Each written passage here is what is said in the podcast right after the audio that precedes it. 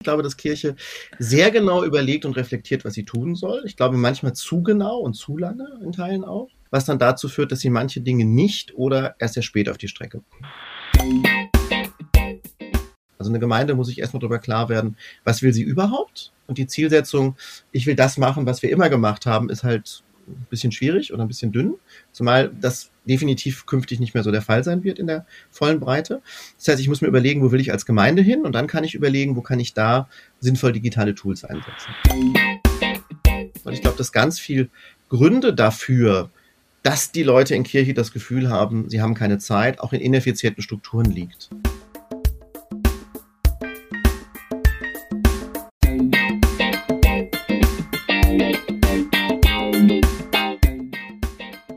Hallo und herzlich willkommen zum Yeet Podcast, deinem Podcast zu Glaube, Kirche und Spiritualität in den sozialen Medien. Mein Name ist Lilith Becker und heute zu Gast ist Holger Siefert. Hallo, herzlich willkommen und schön, dass du da bist. Hallo, freue mich hier zu sein. Holger, du bist Professor für Kommunikationsmanagement an der Hochschule Makromedia in Köln und du hast für die Unternehmensberatung Roland Berger und Partner gearbeitet, die Bertelsmann Stiftung sowie die Agentur Compassion. Vielleicht reden wir da später noch mal ein bisschen drüber. Die, vor einiger Zeit hast du auch mal Publizistik und Theologie studiert.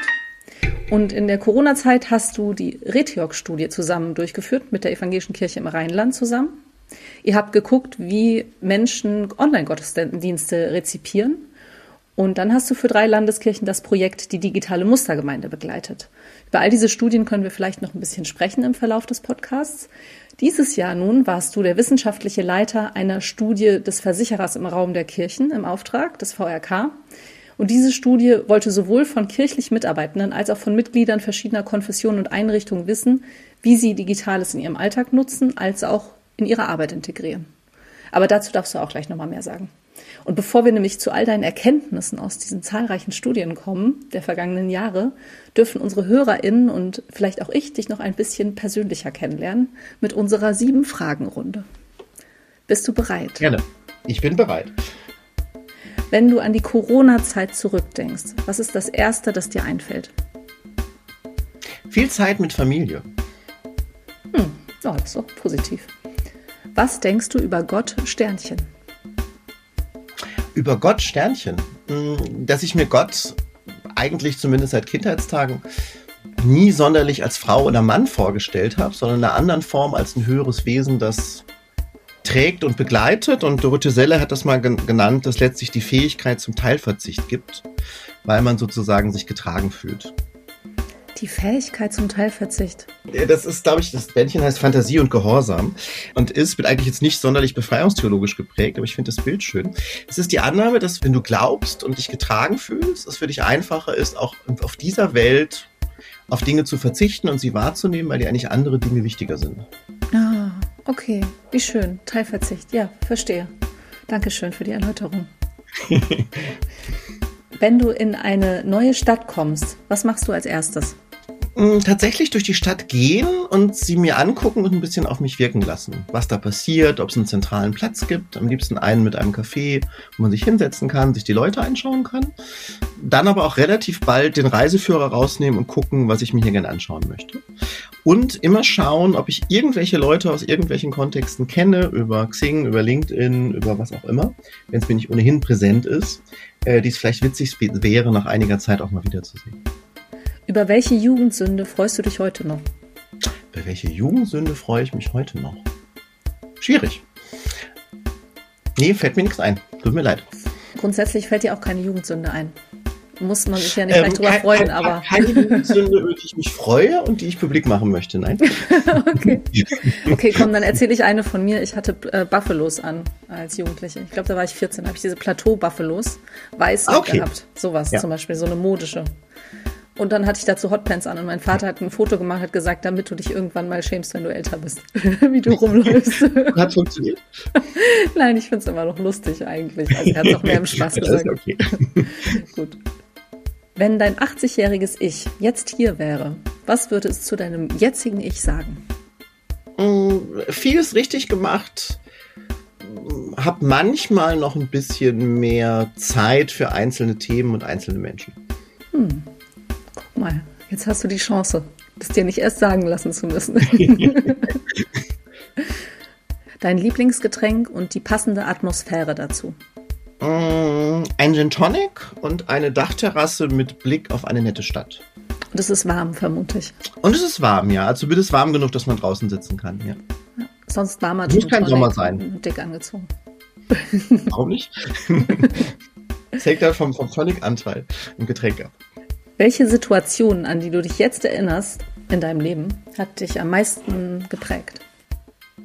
Auch das ist schwierig und was ich mich gerade erinnere, weil wir auch über religiöse Themen oder sowas sprechen. Ich war auf einer, auf einer katholischen, privaten Schule die eng mit einer Kirchengemeinde, einer katholischen daneben auch zusammengearbeitet hat. Und da gab es immer so, das nannte sich Frühschichten. Das waren so Morgenandachten um 6.30 Uhr vor der Schule, also einmal in der Woche oder teilweise auch einmal im Monat, wo man 20 Minuten ähm, ähm, eigentlich katholisch, faktisch ökumenisch so, ein, so einen Gebetskreis hatte und dann gemeinsam gefrühstückt hat.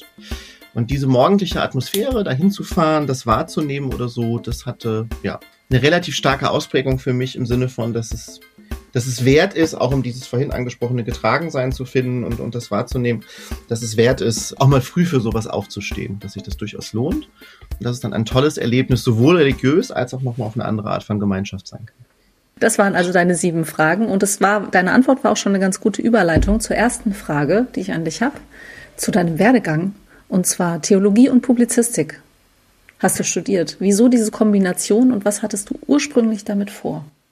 Diese Kombination tatsächlich, weil ich mich ganz banal nicht entscheiden konnte. Also ich hatte Lust, ähm, Theologie zu studieren, hatte aber ehrlich gesagt keine Lust, Pfarrer zu werden. Eigentlich auch nicht so richtig Religionslehrer oder sowas zu werden, wobei das im Studium automatisch mit drin war. Also hätte ich potenziell damit auch machen können, weil ich dann kein Staatsexamen gemacht hat. Aber das Studienprogramm war genauso. Mich hat immer alles interessiert, was so mit Medien, Kommunikation, ja, Wahrnehmung von politischen, von gesellschaftlichen Themen zu tun hatte. Also, wenn du so willst, vor allem auch mit Journalismus ursprünglich. Und mich hat immer auch alles interessiert, was was mit Glaube, Religion, Theologie zu tun hatte. Und außerdem fand ich Theologie auch noch ein ganz tolles Studium Generale, weil du durch die unterschiedlichen Disziplinen ja so überall so ein bisschen reinriechen kannst. Und dann habe ich mich gesagt, okay, warum dann nicht beides machen? Und habe mich dann sowohl für einen ursprünglichen Magister und später wird dann daraus die Promotion, also erst ein ausländischer Abschluss und dann die Promotion und äh, Mag Theol entschieden, habe am Ende aber dann die Promotion, die, die Theologie zum Promotionsnebenfach mit durchgezogen. Aber das war dann die Kombination. Mich haben einfach beide Themen interessiert und ich konnte mich nicht für eins tatsächlich entscheiden und habe es auch nie bereut, beide gemacht zu haben. Ehrlich gesagt war Theologie dann relativ schnell eher so das private Interesse und Publizistik das berufliche. Und ich habe die Themen dann auch so eine gewisse Zeit einfach getrennt gehalten, weil ich irgendwie das eine so als mein privates und das andere eher als mein dienstliches erfunden habe. Und habe auch, auch, als ich nach vielen Jahren wieder angefangen habe, mich mit Presbyterium und ehrenamtlich in Kirche zu engagieren, ganz bewusst Dinge gemacht, die nichts mit meinem Beruf zu tun hatten. Ja, also bin dann so in Kindergartenausschüsse oder irgendwie sowas gegangen. Das hat auch lange funktioniert, äh, bis Corona. Und dann habe ich gemerkt, okay, jetzt geht's nicht mehr. Und seitdem ähm, ist die Verbindung dann doch wieder da der beiden Themen. Jetzt geht es nicht mehr, das zu trennen.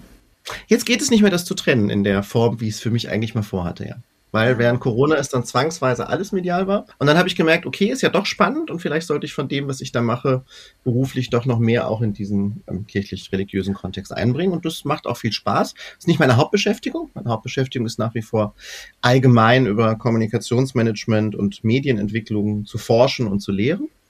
Mhm. Aber relativ viele Projekte haben sich da seit Corona auch in diesem kirchlichen Kontext angesammelt. Genau. Bevor du gelehrt und geforscht hast, vielleicht hast du das aber auch die ganze Zeit schon gemacht, währenddessen bist du in der Unternehmensberaterwelt auch gelandet, bei Roland Berger. Mhm.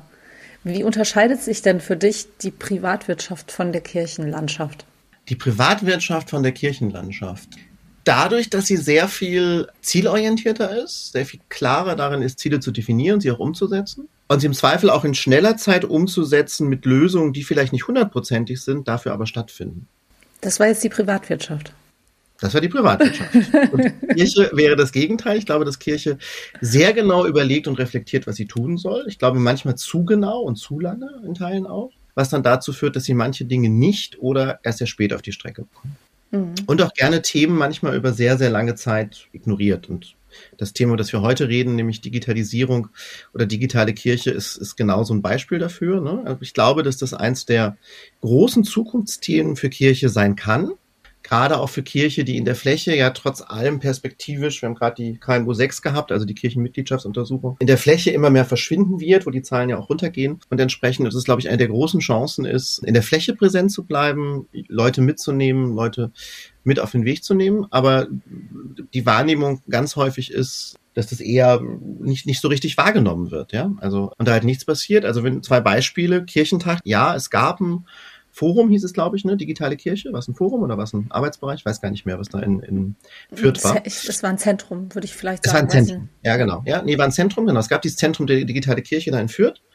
Aber es gab es halt in Fürth, also so ein bisschen so am Ende der Welt, bitte möglichst weit weg vom anderen, ja, ähm, wo ich dann auch denke, okay, also für so ein Zukunftsthema, das so da irgendwo an Rand, auch wenn es nette Location und so war, aber zu pflanzen, finde ich ein bisschen schade. Finde, sowas müsste zentraler sein. Und das aktuelle Beispiel ist für mich die KMU 6, also diese Kirchenmitgliedschaftsuntersuchung. Die hat auch drei, vier Fragen oder fünf rund um digitale Kirchen, die noch nicht ausgewertet sind. Aber da gibt es ein Ergebnisband mit 100 Seiten.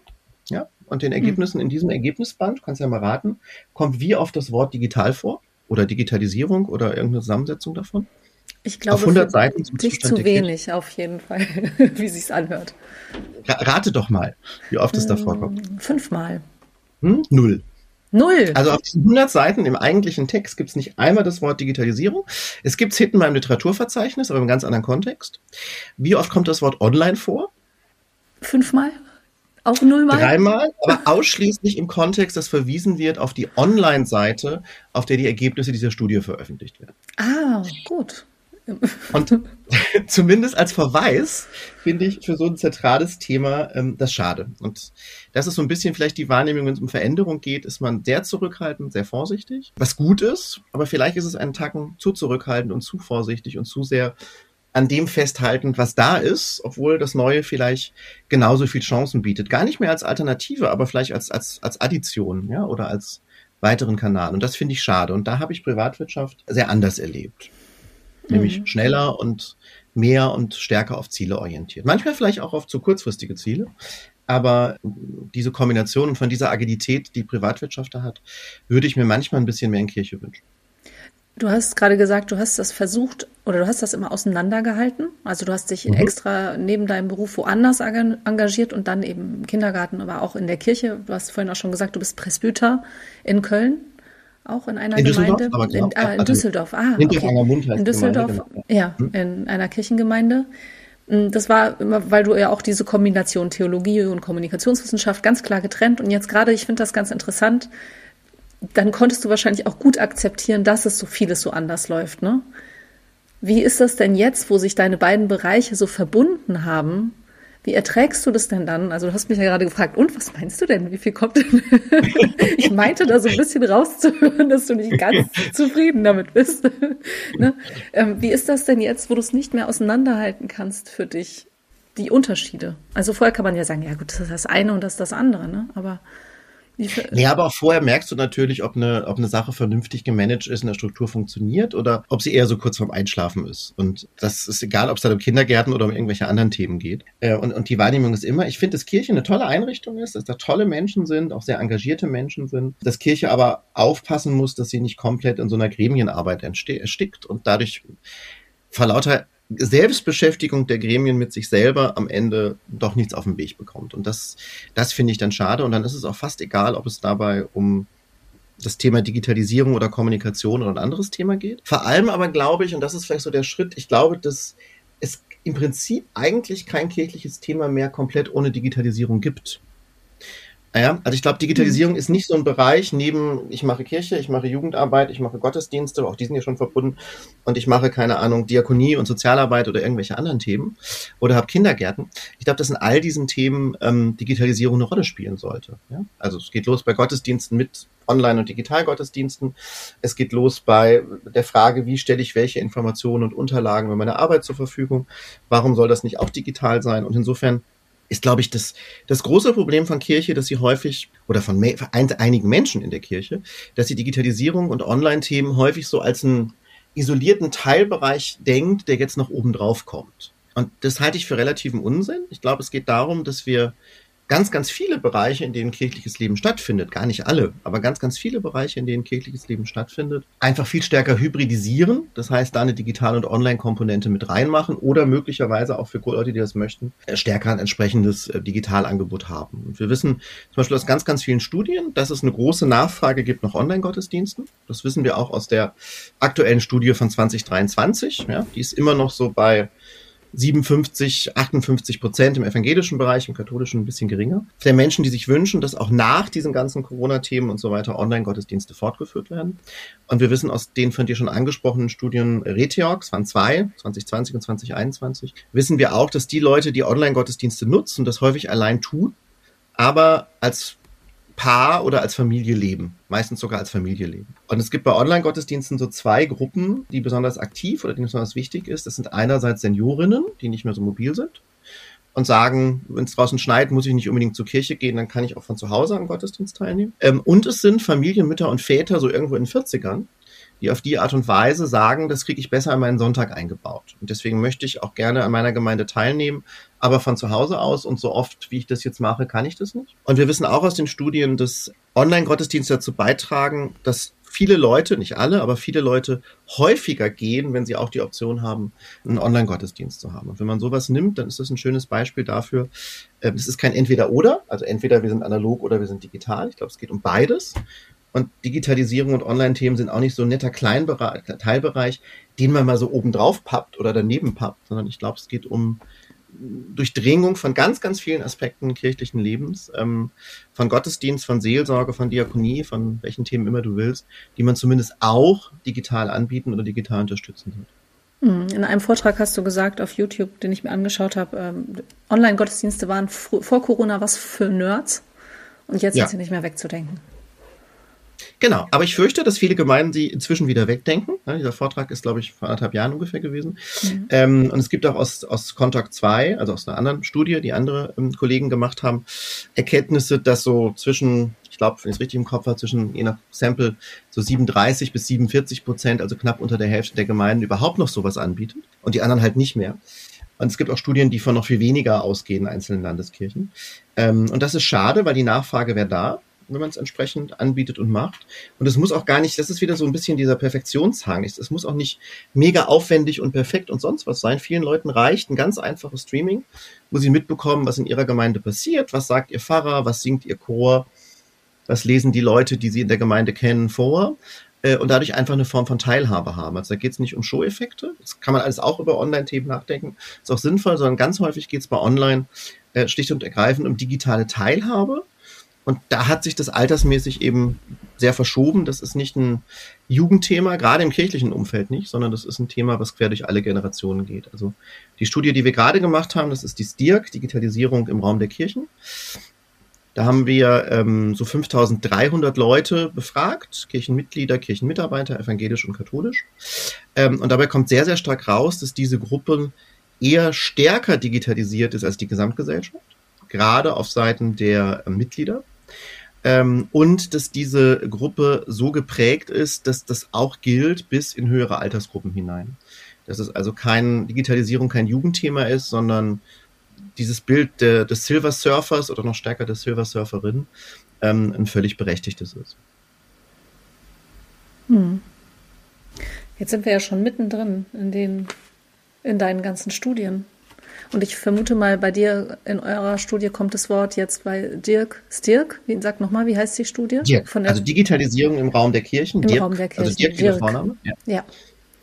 Dass da das Wort digital sehr häufig vorkommt, aber es ging ja auch darum. Vielleicht hat die KMU mhm. euch das auch einfach überlassen. Guck mal, muss ja noch was übrig sein für euch. Was fragt ihr noch da ab in dieser Studie? Also was sind die Dinge, wo du sagst, ah, das ist total wichtig und interessant, vielleicht auch aus Sicht jetzt als Kommunikationsprofessor? Also, was wir generell abfragen, wir haben drei Bereiche gebildet thematisch. Wir haben uns einmal angeguckt bei den Mitgliedern wie den Mitarbeitern, wie weit die Digitalisierung allgemein ist. Also wie stark sie digitale Tools nutzen, überhaupt welche Medien sie nutzen. Ähm, wir haben uns zum Zweiten angeschaut bei denen, die in Kirche hauptberuflich arbeiten. Und Kirche ist dabei umfassend gemeint. Also nicht eine verfasste Kirche, sondern auch kirchliche Kindergärten, die vielleicht in freier diakonischer Trägerschaft sind, kirchliche Krankenhäuser, kirchliche Schulen. Also es ist wirklich der ganze Arbeitsbereich Kirche, der, der drin ist. Ähm, was die eigentlich in ihrem Job erleben und was die da an Themen erleben. Ähm, und wir haben nach so einer privaten, religiösen Digitalisierung gefragt und das haben wir nur die Mitglieder gefragt. Ähm, und die meisten Mitarbeiter, die wir befragt haben, sind auch Mitglieder, aber so ungefähr, so richtig in Erinnerung habe, 15 Prozent auch nicht. Ähm, also wir haben, was, da gibt es natürlich noch viel mehr in der Struktur, aber das ist ähm, der Rahmen dabei. Und ähm, was rauskam, war zum einen ganz klar, dass ähm, dieses Digitalisierungsthema immer wichtiger wird, dass das eben gerade auch für eine kirchliche Klientel gilt und nicht da besonders wenig gilt, sondern eher ein bisschen stärker. Dass es gerade auch in ähm, hohen Altersgruppen gilt ähm, und da nicht, nicht alleine ist ähm, in, in der Struktur. Ähm, dass immer mehr ähm, auch für religiöse Themen sowas wie christliche Sinfluencer, da haben wir ungefähr 20 Prozent rausgefunden, und solche Themen setzen, wie, wie auch Heat ähm, zum Beispiel macht. Ähm, dass immer mehr dabei im, im, im Kontext von Social Media passiert. Dass sowas wie Online-Gottesdienste immer noch eine sehr hohe Nachfrage hatten, habe ich gerade nochmal erwähnt. Ähm, und dass es insgesamt ja so ein, so, so ein Shift letztlich im, im Mediennutzungsverhalten gibt. Ja? Also wir haben zum Beispiel auch herausgefunden, dass sowohl bei den Kirchenmitgliedern als auch bei den Kirchenmitarbeitern ähm, die meisten ähm, keine Tageszeitung mehr lesen. Ja? Also zumindest keine gedruckte mehr lesen. Und das Thema eigentlich auch, auch durch ist. Und was haben wir noch herausgefunden? Und wir haben auch noch herausgefunden, dass sowas wie persönlicher Bezug ähm, bei religiöser Digitalisierung, egal ob er lokal und regional oder virtuell ist, dass der eine ganz, ganz große Rolle spielt. Und wenn man das alles zusammennimmt, würde ich sagen, ähm, Kirche ist, was die Mitglieder angeht und auch was viele Bereiche der Mitarbeiter angeht, eigentlich mega fit für dieses Thema Digitalisierung, spielt es aber in zu vielen Teilbereichen, gerade auch auf Gemeindeebene, noch nicht ausreichend auf und hat auch auf den Ebenen der Landeskirchen dabei, ja, gute Ansätze, aber nicht überall umfassende Konzepte. Ich will jetzt nicht einzelne nennen, wo ich mehr sehe. Also ich sehe auch bei einigen durchaus gute Weiterbildungs-, gute Entwicklungsprogramme. Digitalen Mustergemeinden sind zum Beispiel dafür. Aber das wären so, so, so, so, ein, so, so ein paar Kernbefunde. Ja. Und dann kann man halt reingehen in einzelne Berufsgruppen. Wie ist das mit den Fahrern? Sind die digitaler? Sind die weniger digital? Wie sieht es da in Altersgruppen aus? Ähm, wie sieht es mit KI aus? Ähm, wie sieht es aus mit Weiterbildung? Dann findet sich ganz stark heraus, dass es einen enormen Weiterbildungsbedarf gab, die Leute den sehen, sich aber trotzdem nicht weiterbilden, gilt auch für junge Gruppen, gerade für Mitarbeiter in Kirche. Und dann kann man sehr stark in Detailthemen reingehen. Aber das Grundbild ist immer, Kirche ist eigentlich tatsächlich fit für dieses Thema Digitalisierung von dem, was die Leute eigentlich können. Das spiegelt sich aber nur in Teilen in dem wieder, was dann das Angebot ist. Okay, wie erklärst du dir das? Ist das diese Gremienarbeit oder woran liegt das? Dass es eigentlich fit ist, aber nur in Teilen. Passiert. Ich glaube, es hat was damit zu tun, dass ganz viele, und das, das zeigen auch, zeigt auch sowas wie, wie, wie Contact 2 oder andere, ähm, dass ganz, ganz viele in Kirche das als Zusatzaufgabe und als weitere Belastung wahrnehmen. Dass also der Pfarrer oder die Pfarrerin oder auch die Presbyter sagen, hey, jetzt machen wir doch schon das und das und das und das. Und jetzt sollen wir auch noch die Digitalthemen machen. Ja? Und ich glaube, dass es ähm, in, in Teilen auch so ist. Dann ist aber die Frage, was lässt man vielleicht? Ja, im Sinne einer Fokussierung, um dafür gewisse Kapazität zu haben. Ich glaube aber, dass ganz, ganz viele Dinge, wenn man sich darauf einlässt, auch sowohl als auch gehen.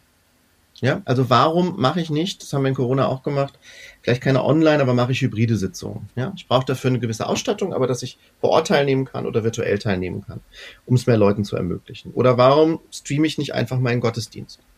Oder warum gebe ich, auch wenn es nicht perfekt ist, Jugendmitarbeitern bei mir in der Gemeinde meinen Instagram-Account und lass die einfach mal machen und guck mal drauf, ob da was ganz Schlimmes passiert und interveniere im Notfall. Ich kenne keine Gemeinde, die sowas gemacht hat, wo die nachher dann vom Gericht gelandet ist und riesen Ärger hatte. Vielleicht mal bei, bei Urheberrechtsfragen bei Bildern. Also ein paar Dinge muss man eintrainieren. Aber in der Grundgeschichte kann man da, glaube ich, ganz, ganz viel, viel machen. Also ich glaube, wo wir raus müssen, ist aus diesem Denken, Digitalisierung und Online ist so ein Add-on-Thema. Ja, und am besten eins für Nerds. Ich glaube, die Phase ist vorbei. Jeder von uns nutzt und macht das ohne Ende. Und ich glaube, wir müssen dahin kommen, dass wir das Digitalisierungsthema als ein Querschnittsthema durch alle Bereiche kirchlichen Lebens bearbeiten. Und ja, um das einzuführen, muss man gewisse Dinge lassen, aber vielleicht hat dann der Gemeindebrief, den ich nach wie vor für wichtig und notwendig halte, statt 40 Seiten nur noch 30, ja, und die Zeiten, die die anderen 10 Seiten produziert würden und die Kosten, die für den Druck ausgegeben würden, nehme ich für was anderes. Vielleicht äh, nutze ich sogar Dinge wie KI, um gewisse Inhalte zu produzieren und reproduzieren zu lassen und sie dadurch zeitlich effizienter machen zu können. Auch das verlangt eine Umstellung, ist mir, ist mir auch bewusst dabei. Aber auch das kann ein Weg sein. Und vielleicht versuche ich einfach an ganz vielen Stellen mich zu öffnen auf neue Kommunikationswege, auf neue Spielwiesen und dadurch das auch ein bisschen, ein bisschen stärker möglich zu machen. Was ist denn in diesen digitalen Mustergemeinden passiert? Eigentlich sind es Best Practice Gemeinden oder wurde da tatsächlich versucht, alles Mögliche umzusetzen? Erzähl mal, was das für eine Studie war. Die Digi äh, digitalen Mustergemeinden war erstmal tatsächlich ein, ein einfaches Recherchethema in der, in der Struktur. Wir geguckt haben, wo es welche Grade von Digitalisierung gibt. Und dann zu schauen, konnten sich Gemeinden darauf bewerben, wie weit man die weiter digitalisieren kann. Was wir da am Ende gebaut haben, als theoretisches Konstrukt sozusagen, ist ein Haus der Digitalisierung oder ein Digitalisierungshaus weil äh, wir glauben, dass es, also wir in dem Fall Baden, Bayern und, und Württemberg waren dabei als Landeskirchen, weil wir glauben, dass es unterschiedliche Bereiche von Digitalisierung gibt, die man aber aufeinander beziehen und wahrnehmen muss. Es gibt drei so Hauptsäulen. Die erste Säule, das ist die, die auch relativ viele Gemeinden schon machen. Das ist die Säule, die haben wir genannt, ankündigen und berichten. Also dafür zu sorgen, wenn ich was mache, kündige ich das vorher auch digital an wenn ich dafür sorge, dass ähm, diese Veranstaltung stattgefunden hat, dann dokumentiere ich sie nachher auch online. Das ist so ein, so, ein, so ein klassisches Modell in die Richtung. Die zweite Säule ist Durchführen und Veranstalten. Das heißt, ich versuche auch möglichst viele Angebote meiner Gemeinde zumindest auch hybrid anzubieten, auch in die Richtung zu gestalten, auch auszubauen und damit letztlich Kommunikation, auch digitaler Art im Rahmen von Begegnungen und Veranstaltungen zu ermöglichen. Und die dritte Säule ist Organisieren und Verwalten. Das heißt, dass ich schaue, wie können eigentlich die haupt- und ehrenamtlich Mitarbeitenden besser miteinander kommunizieren, besser zusammenarbeiten. Weil ich glaube, dass ganz viel Gründe dafür, dass die Leute in Kirche das Gefühl haben, sie haben keine Zeit, auch in ineffizienten Strukturen liegt. Ja, dadurch, dass Gottesdienste, wenn sie geplant werden, einmal auf die Webseite gestellt werden, dann in den Schaukasten gehängt, dann in eine interne Excel-Liste, um festzustellen, welcher Küster oder welches Gebäude wann belegt ist und dann am besten noch in einer getrennten E-Mail an den oder die Kirchenmusikerin geschickt werden. Ja? Das kann man auch an einer Stelle bündeln und das publiziert es im Web, das publiziert es auf Social Media und gleichzeitig können alle darauf zugreifen und der Raum ist auch gebucht. Dafür gibt es entsprechende Tools.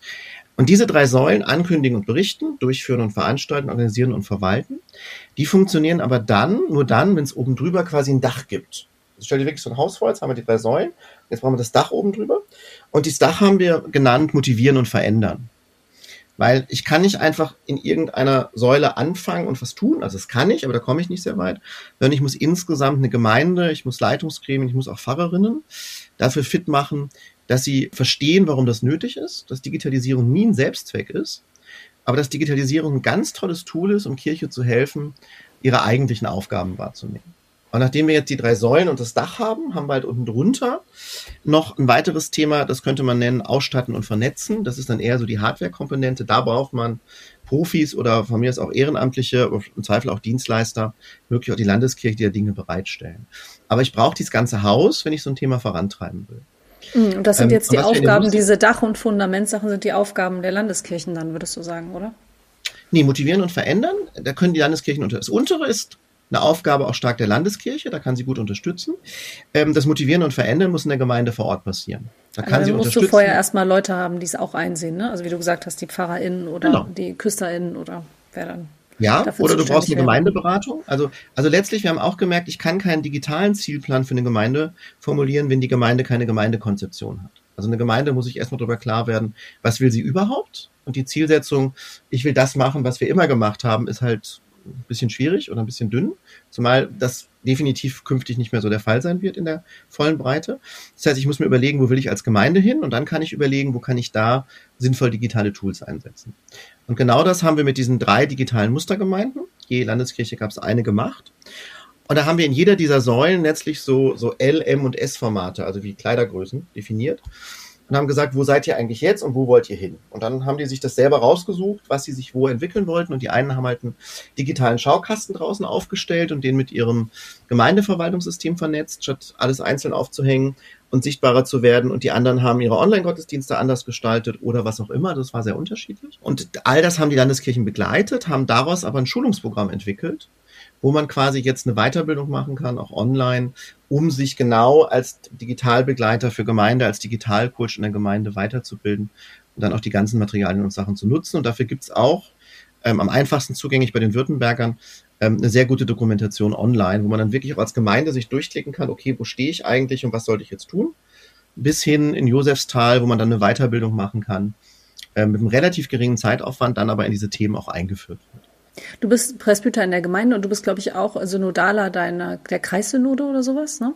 Nee, ich bin Mitglied im, im Kreis Synodal, also im, im KSV, im Kreis, im, im Kreis Synodalvorstand, bin ich äh, Synodaler ah. bei uns in der Aufteilung.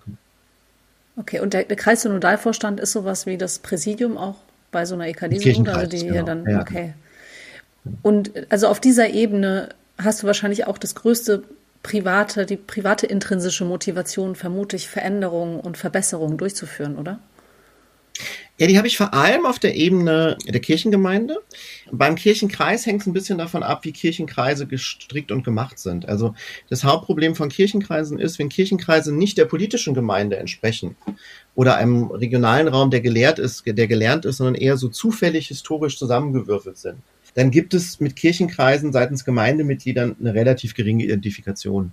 Das heißt, da können Kirchenkreise noch die digitale Arbeit in Gemeinden unterstützen aber es macht wenig Sinn für die, zumal sie in dieser Struktur ja auch nur noch zeitlich endlich existieren werden und dann ohnehin mit anderen sich zusammenschließen, sich anders organisieren werden, einfach perspektivisch, macht es wenig Sinn, jetzt riesen Digitalkonzepte für einen Kirchenkreis auszuräumen, der für viele Leute eben kein Identifikationspunkt ist. Ich glaube, man muss digital, das kann man auch machen in der Verwaltung und anderen Themen, aber ich glaube, dass man vor allem schauen muss, dass man da wo man mit Gemeindemitgliedern zu tun hat, mit, ja, mit Kirchenmitgliedern zu tun hat und was die auch als Punkte für sich wahrnehmen, dass man an den Stellen das anbietet.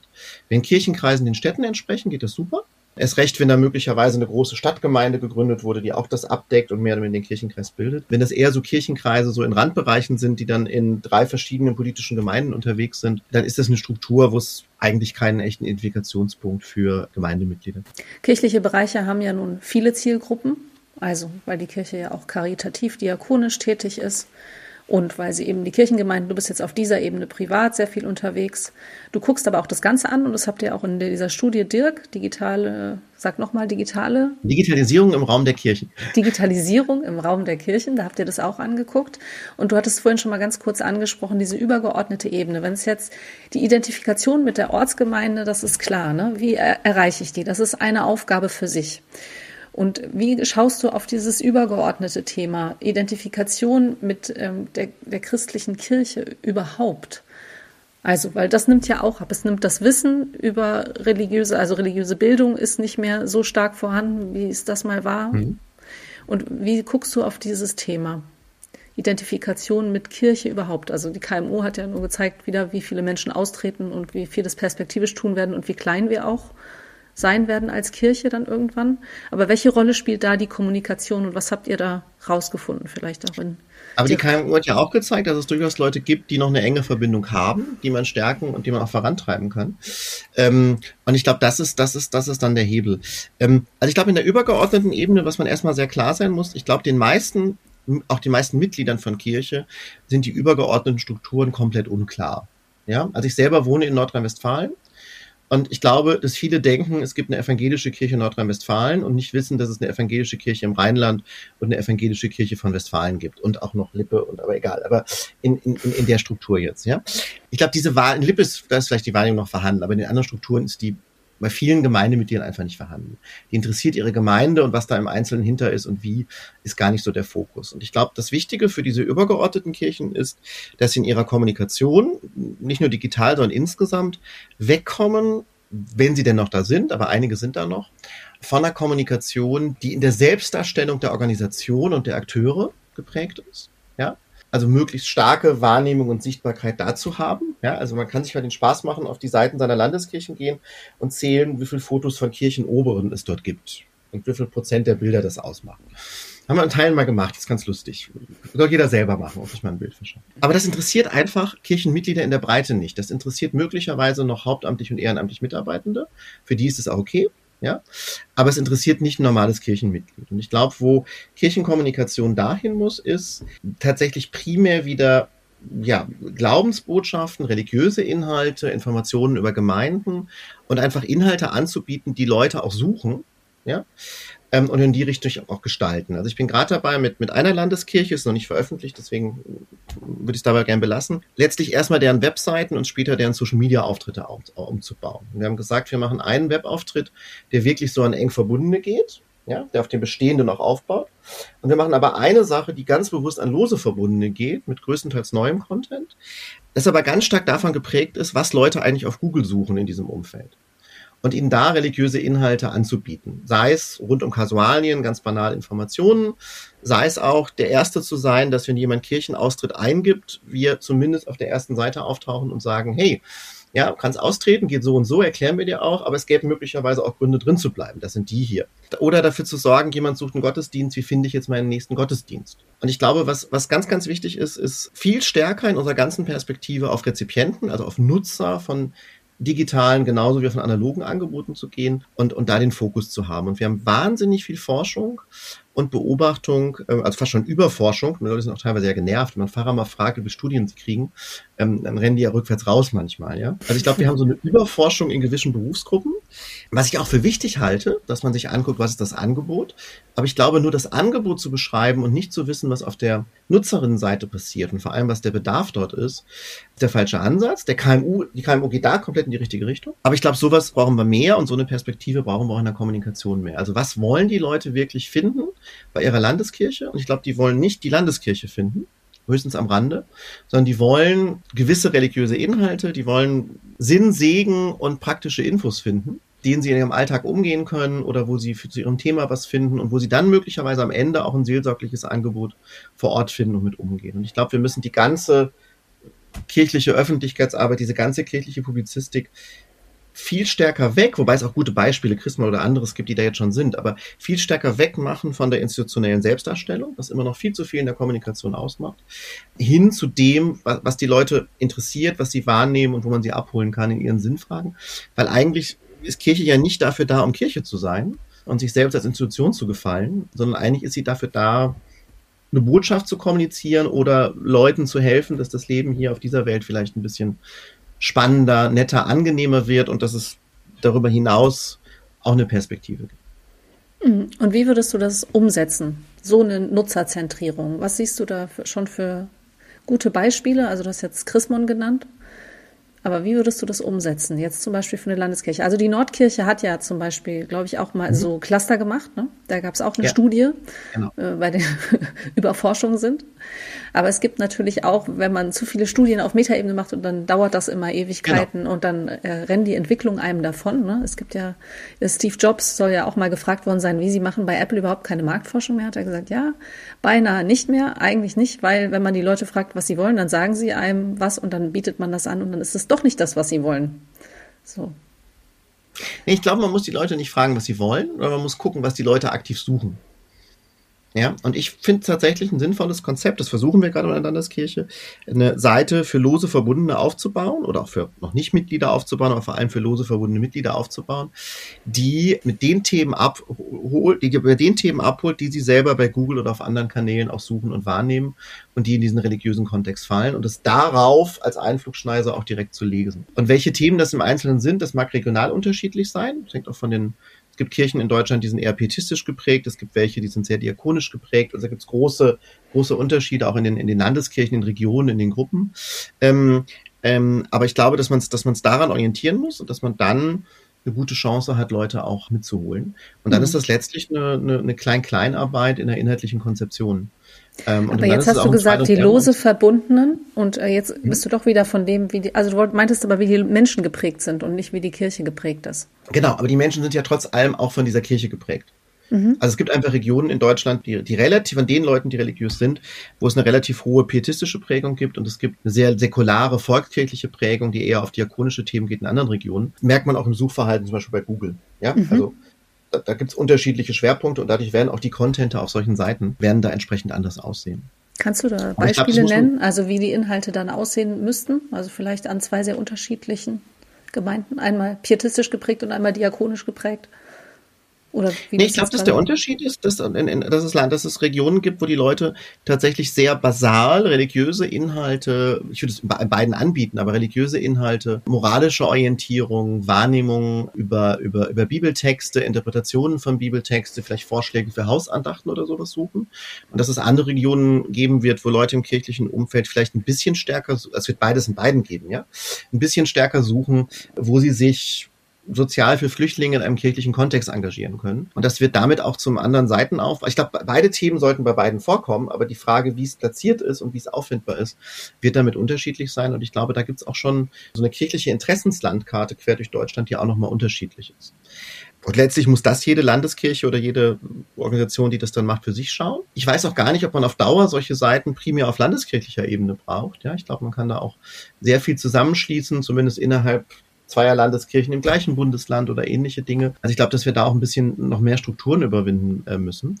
Aber wichtig ist aus meiner Sicht vor allem diese Rezipientenorientierung. Also zu schauen, dass wir an Content anbieten, was Leute möchten. Und das ist eben nicht zwangsläufig das ähm, 500. Foto vom Bischof oder der Bischöfin zu sehen, wie sie irgendwas eröffnet oder macht. Das finde ich für die in interne Klientel auch wichtig. Also ich würde nicht sagen, man muss das gar nicht machen, aber vielleicht sollte man Kapazitäten aus dieser Art institutioneller Selbstbespiegelung rausnehmen und da reinstecken, Leute stärker mitzunehmen für das, was wir eigentlich als Botschaften haben und wie wir sie an uns binden wollen. Und da gibt es auch in der, in, der, in der KMU jetzt ein paar gute, paar gute Anwendungen, mhm. obwohl sie sich nicht auf Digitalisierung beziehen. In diesem Podcast haben wir uns zur Aufgabe gesetzt, über Social Media zu sprechen, immer, weil das unser Service-Thema ist. Auf einem Fort in, in diesem YouTube-Vortrag, den ich schon angesprochen hatte, der von Mai 2022 ist, da hast du eine Grafik der Wissenschaftlerin Sabrina Müller auch gezeigt, mhm. auf der kirchliche Angebote im Digitalen nach Ausrichtung differenziert worden sind. Und jetzt muss ich mal danach fragen, weil du hast dann gesagt, äh, Jid habe die Erwartungen ja auch nicht ganz erfüllt, aber du lässt da irgendwie offen, was du damit meinst. Und das würde ich jetzt gerne mal wissen was du damit meintest. Und dafür müsste ich mir im letzten Detail Yeet in der letzten Vertiefung nochmal aktuell angucken. Das ist ja schon anderthalb Jahre ähm, alt, die Aussage. Ich glaube, das, vielleicht die zu sagen, ähm, was die Erwartung war. Also mich würde interessieren, was hattest du denn, weil du sagst, er hat die Erwartung nicht erfüllt, aber was meintest du mit Erwartung? Welche Erwartungen gibt es zum Beispiel glaube, Social glaube, Media Netzwerk? Ich finde, dass ihr inhaltlich eine sehr gute Arbeit macht dass ihr aber auch eure ähm, Sinfluencer, die da unterwegs sind, bei Weitem nicht die Reichweite haben, die sie eigentlich verdient hätten. Und jetzt müsste man im Detail reinschauen, woran das liegt. Ja? Ob es daran liegt, dass Leute es doch nicht suchen, ob es daran liegt, dass die Bekanntheitswege auch über die klassischen Kirchengemeinden, die klassische Kirche, viel zu wenig kommuniziert wird, weil sowohl Yid als auch die Sinfluencer vielleicht in der Fläche nicht so bekannt sind. Also wir haben bei unserer Studie, also bei der Dirk-Geschichte, die ich ja gerade auch schon mal schon mal angesprochen habe, natürlich mit Unterschiede in Altersgruppen, ja, ist völlig logisch.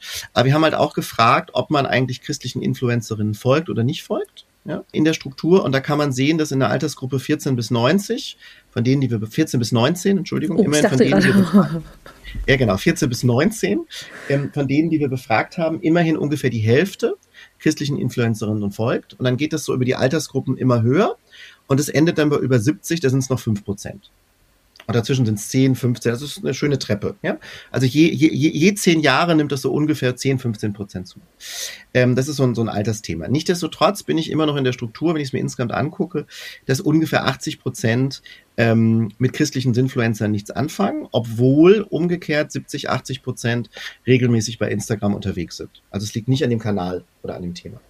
Ähm, das heißt also, ich habe theoretisch in diesem kirchlichen Zielgruppenumfeld eine Struktur, dass ich vier von fünf eigentlich regelmäßige Instagram-Nutzer sind, sie erreichen kann. Ihr von diesen vier von fünf aber nur eine Person erreicht. Also jetzt nicht ihr, mhm. alle christlichen Influencer zusammen eine Person erreicht. Und das hat für mich viel von den eigenen Kirchenmitgliedern, ne? Hm? Das ist von den Wir eigenen Kirchenmitgliedern. Ja. ja. Und das hat für dich viel ähm, damit zu tun. Entschuldige, jetzt habe ich dich unterbrochen. Gerne. Nee, mach. Äh, womit hat es zu tun? Ich habe Satz. Ja, das hat viel damit zu tun, glaube ich, dass immer noch diese Angebote zu wenig bekannt sind. Also wenn du in, bei denen, die sich nicht spezifisch für digitale Kirche interessieren, fragst, was Yeet ist. Also mal so flächendeckend Pfarrer in Deutschland, dann glaube ich, dass das eine Minderheit ist, die das einordnen kann und kennt. Und wenn es dann um die einzelnen Influencer geht, dann wird es bei vielen noch weniger oder es wird es ist bekannt und wird schräg und kritisch gesehen. Das gibt es natürlich auch. Aber ich glaube, das Grundthema ist, ich finde, dass viele Influencerinnen bei euch tolle Angebote machen, aber dass der Bekanntheitsgrad und die Kommunikation darüber eigentlich nicht ausreicht. Also warum gibt es keine, ich spinne mal, warum gibt es keine, und das meinte ich damit nicht, die Erwartung oder das Potenzial nicht ausgeschöpft, wäre vielleicht besser als die Erwartung nicht erfüllt. Ein Beispiel wäre, warum gibt es keine Kooperation noch viel stärker von Sinfluencern mit unterschiedlichen Kirchengemeinden? Also nicht nur mit ihrer eigenen, die selber Pfarrer sind, sondern mit anderen, wo sie mal reingehen und aus der Kirchengemeinde berichten und dafür aber im Gemeindebrief dann auch gefeatured wird, dass die und die Person jetzt bei uns zu Gast war. Und hier kann man dem Ganzen auch regelmäßig folgen und da gibt's regelmäßig den und den Content. Warum gibt's in der normalen kirchlichen Publizistik, von mir ist auch auf den Webseiten von Landeskirchen oder da, wo es noch entsprechende Zeitungen gibt, Westfalen zum Beispiel oder so, warum gibt's da nicht regelmäßiger Berichte oder Interviews mit solchen Personen oder auch Wahrnehmungen in die Richtung? Also mein, Gefühl ist, das ist so ein bisschen so ein Bubble, der ich würde nicht sagen unter Ausschluss der kirchlichen Öffentlichkeit stattfindet, der innerkirchlichen schon, aber der breiteren, losere verbundenen Öffentlichkeit noch nicht ausreichend. Und da würde ich mir wünschen, ich, ich würde jetzt gar nicht so viel einplanen, was ich generell programmatisch ändern würde, aber ich würde etwas an der Sichtbarkeit ändern und an der, an der Wahrnehmbarkeit, um einfach mehr Leute zu finden, weil ich glaube, vom Inhalt her müsste vieles für viel mehr Leute interessant sein, wenn man sich auch die KMU und auch andere Dinge, Dinge anschaut. Ich glaube, da fehlt einfach die, die Wahrnehmung. Mhm. Nee, das, das würde ich mit dir teilen. Also jetzt hast du es ja auch noch statistisch überprüft, ist ja noch besser. Ich glaube, dass es auch noch ein bisschen daran liegt, dass man die eigenen Angebote nicht miteinander vernetzt und dass es dann doch wenig ja, ähm, genau. Teamarbeit auf den Ebenen gibt und es hat auch was mit Digitalisierung zu tun, dein Forschungsfeld. Ne? Also weil das fällt ja, Social Media fällt in diesen Bereich des, was du anfangs sagtest, ah, jetzt müssen wir das auch noch machen.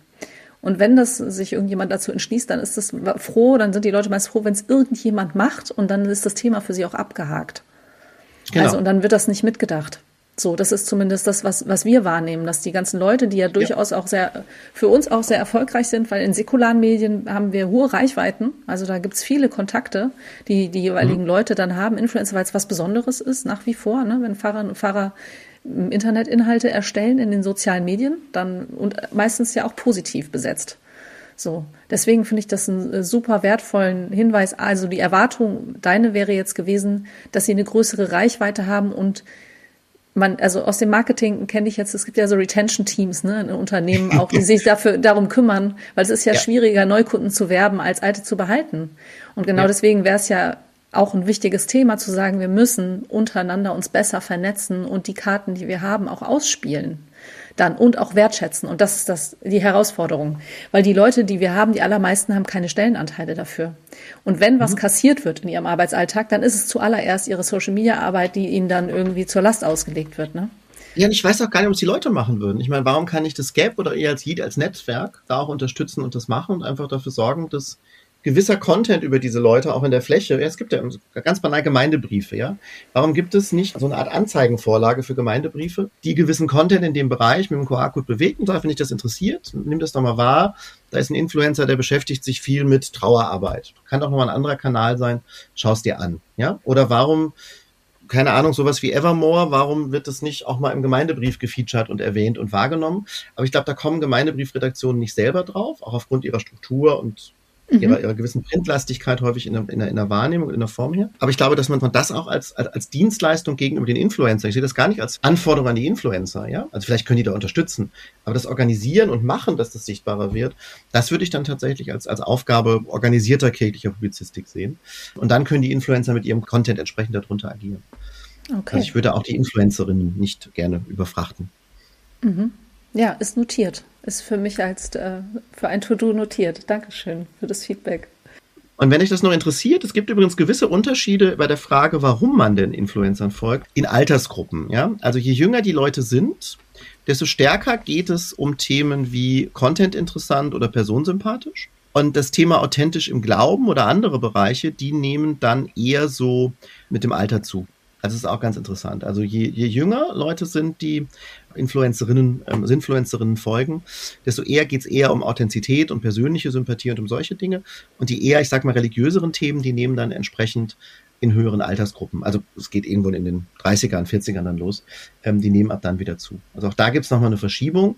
Und auch da gibt es natürlich damit unterschiedliche Personen, die da entsprechend wahrgenommen werden. Hm. Ja, ich finde das total logisch, dass es so ist. Eigentlich für, von, der ja. von den Entwicklungsphasen. Ja, nein, finde ich auch, aber genau. Mhm. Gibt es noch ein paar Unterschiede zwischen evangelisch und katholisch, aber genau. Oh ja, komm, erzähl. Ähm, bei, den, bei den Katholen hat man tatsächlich diese, also bei generell im evangelischen Bereich eine viel stärkere Bereitschaft, Influencerinnen zu folgen. Also im katholischen hat das eine deutlich geringere Bedeutung in der Struktur. Und die, dann, wenn es so ist, ist die Bedeutung interessanterweise dieser eher religiösen Kontexte auch wieder ein bisschen höher. Mhm. Okay, also weniger die Influencern überhaupt Lust haben zu folgen, aber wenn sie es tun, dann ist ihnen wichtiger, die religiösen Inhalte sind ihnen dann wichtiger. Genau, also von denen, die bei uns teilgenommen haben, ne, mhm. muss man ganz klar sagen. Wir hatten einen großen Vorteil. Das Grundproblem, also die Studie ist, muss man ganz klar sagen, wie fast ganz viele Studien im kirchlichen Umfeld, das gilt auch für, für Contoc und für andere Sachen, die ist nicht repräsentativ schlicht und ergreifend, weil es teilweise die Grundgesamtheiten auch gar nicht gibt. Ja? Also kirchliche Mitarbeiter in Deutschland, viel Spaß, allein mal die Anzahl zu ermitteln, geschweige denn die Aufteilung oder so, ja, weil es zu viele verschiedene Träger sind, die Abgrenzung, was ist kirchlich, was nicht, mega kompliziert ist. Was sollte kirchliche Glaubenskommunikation können? Also und wie unterscheidest du da die Bereiche? Also wir haben jetzt ja schon verschiedene Bereiche gehabt, ne? Identifikation vor Ort und was nutzt man dann wie? Wir haben jetzt einen höheren Bereich. Wie unterscheidest du? Du hast gesagt, nicht mehr so viel Selbstdarstellung, das brauchen wir nicht, aber Öffentlichkeitsarbeit haben wir ja trotzdem. Welche Bereiche Bereiche unterscheidest du da in kirchlicher Kommunikationsarbeit? Meinst du das jetzt strukturell oder inhaltlich? Mhm, strukturell und inhaltlich auch. Also Okay, also strukturell habe ich natürlich schlicht und ergreifend die, sag mal, Hierarchiestufen, die es in Kirche gibt, ja.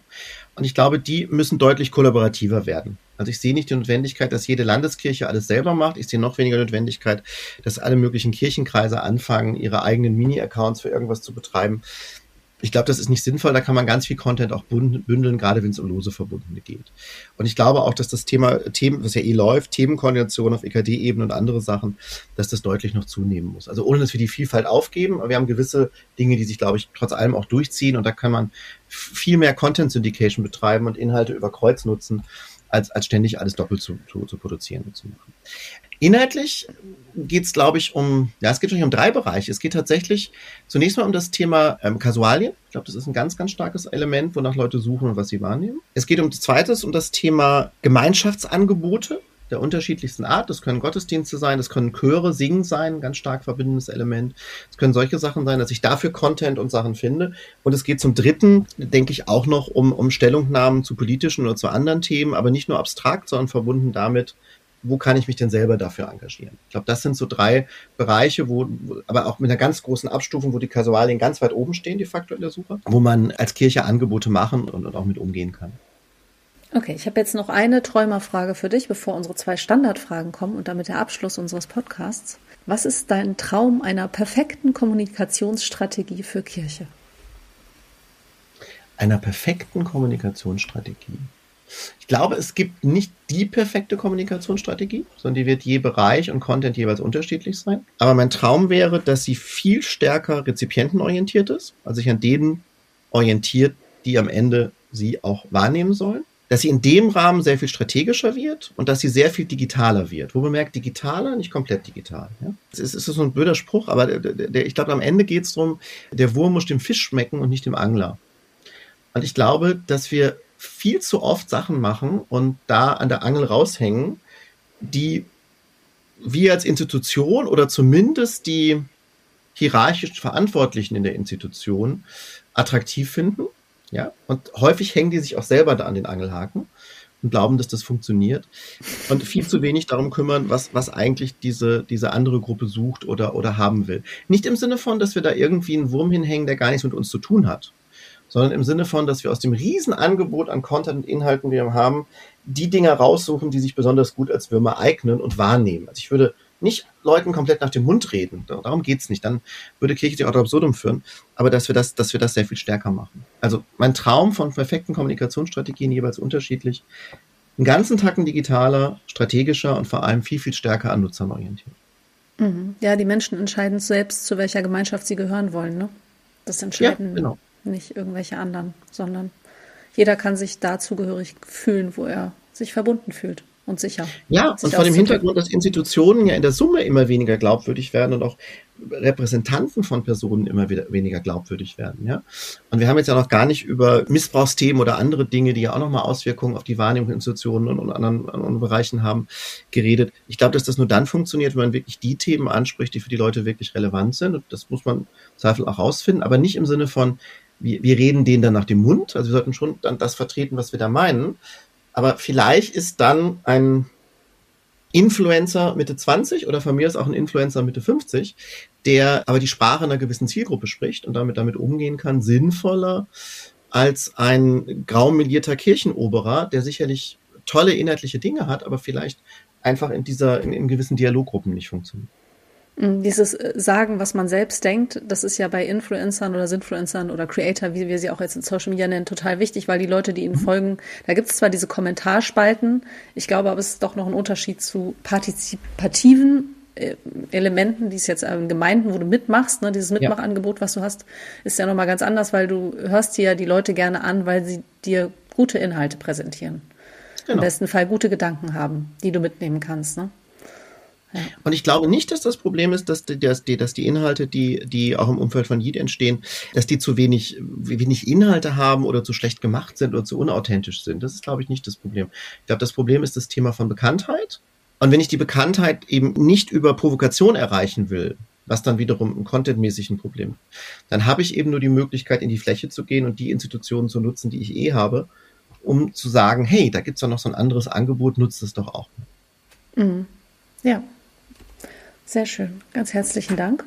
Jetzt kommen noch zwei Fragen, die wir allen unseren Gästen stellen. Wenn du den Podcast schon mal gehört hast, dann kennst du sie schon. Sonst jetzt eine kleine Überraschung. Was verstehst du unter dem Hashtag digitale Kirche? Unter dem Hashtag digitale Kirche verstehe ich eine Kirche, die, also ich finde den Begriff falsch. Sag ich ganz offen. Ich finde den Begriff mhm. für sich falsch. Ich würde ihn austauschen gegen den Hashtag digitalere Kirche. Ah. Es geht für mich nicht um die Kirche, die sich komplett digitalisiert oder digital da ist, aber es gibt, geht für mich um eine Kirche, die Digitalisierung immer stärker einsetzt, um effizienter zu arbeiten, besser zu arbeiten, bessere Angebote zu machen und auch Angebote auf anderen Kanälen zu machen, um damit mehr Leute für Glaubensthemen, für religiöse Themen und für andere Sachen auch zu gewinnen. Also Kirche mit digitaler Unterstützung wäre das, aber das hört sich nicht so gut an als Hashtag. Also digitalere ja, Kirche. Ja, es ist mehr als digitale Unterstützung. Ich glaube, das, das ist, teilweise ist es ja auch wirklich ein, ein, ein unmittelbarer Kanal und, und Contact-Thema. Also ich würde dieses Hashtag eigentlich gerne austauschen gegen digitalere Kirche. Könnte mir auch vorstellen, dass das die Leute weniger abschreckt. Mhm. Im Sinne von, ich bin analoge Kirche, jetzt soll ich digitale Kirche werden. Darum geht's am Rande. Ja. Also es mag auch rein digitale Angebote geben und die mögen in gewissen Regionen und Kontexten auch sinnvoll sein. Aber ich glaube, eigentlich geht es um digitalere Kirche. Und wenn wir das erreichen, dann, dann erreichen wir schon sehr viel. Und mehr wäre auch gar nicht mein Zielbild. Also ich mag es, authentisch und real Leute zu treffen. Ja, also ich will das gar nicht lassen. Ich glaube, man kann das sinnvoll ergänzen. Und ich glaube vor allem vor dem Hintergrund, dass wir weniger werden, dass wir weniger Mitarbeiter auch werden und so weiter. Das ist ganz große Effizienzpotenzial. Das Wort klingt so blöd, aber dass wir ganz, ganz viele Möglichkeiten haben, unsere Arbeit besser zu gestalten, sodass wir weniger Zeit auf Dinge verwenden, auf die wir eigentlich keine Zeit verwenden sollten. Und ich glaube, dass auch Pfarrer, wenn sie Gemeindeverwaltung stärker digitalisieren können, vielleicht sogar in nicht zu ferner Zukunft dabei KI unterstützt sind oder so, und damit mehr Zeit für Seelsorgegespräche haben, das eigentlich nicht schlecht finden werden. Ich finde es richtig schön, weil das auch beschreibt digitalere Kirche und ich habe mir darüber gar nicht so viel Gedanken gemacht. Deswegen Dankeschön dafür.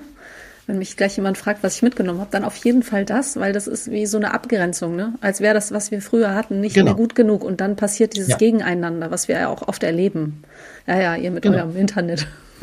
Social Media ja. wird sich nicht durchsetzen. Macht ihr mal. Wir machen hier mal so. You do you. Also beim nächsten Kirchentag ein, ein Zentrum digitalere Kirche und das aber dann mitten auf dem Messegelände. Ja, schön.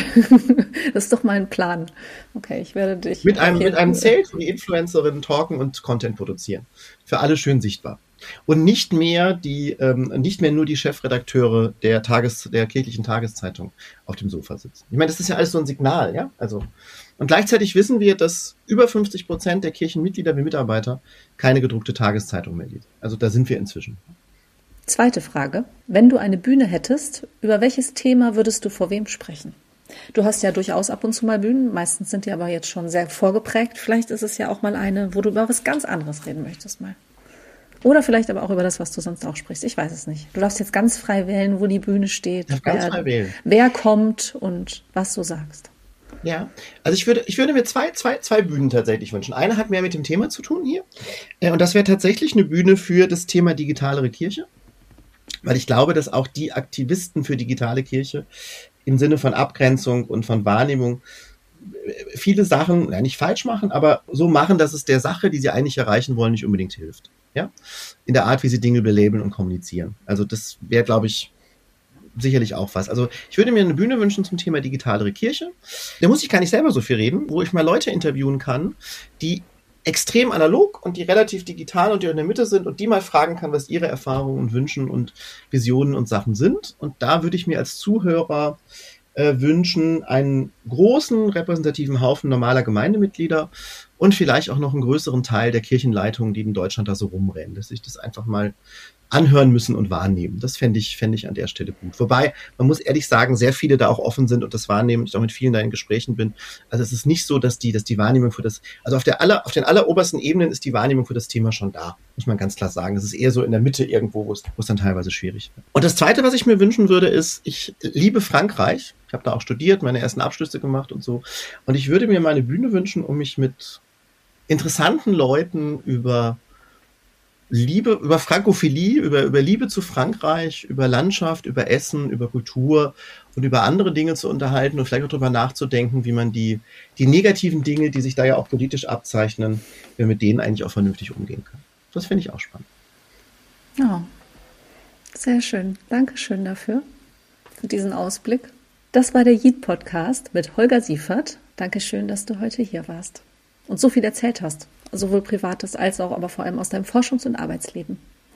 Wenn ihr uns schreiben wollt, sendet uns über Instagram eine Direktnachricht an yeet-netzwerk und wenn ihr unseren Newsletter abonnieren wollt, in dem ihr Social Media Tipps und Tricks bekommt, dann geht doch auf yeet.de-newsletter. Da könnt ihr ihn abonnieren und bekommt dann einmal im Monat Tipps zu Social Media. Und jetzt bleibt noch kurz dran für den Folgehype. Auf Wiederhören und tschüss, Holger. Vielen Dank, hat Spaß gemacht. Mir auch.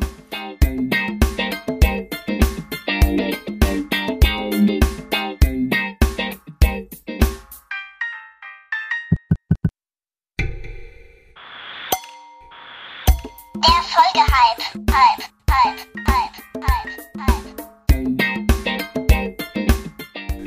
bin Friederike Erichsen-Wendt. Ich arbeite bei der Evangelischen Kirche in Deutschland und ich möchte euch den Podcast Der ganz formale Wahnsinn empfehlen von Herrn Wille und Stefan Kühl, denn dort erfahrt ihr, weshalb das, was ihr jeden Tag erlebt und denkt, das passiert nur euch, ganz normal ist.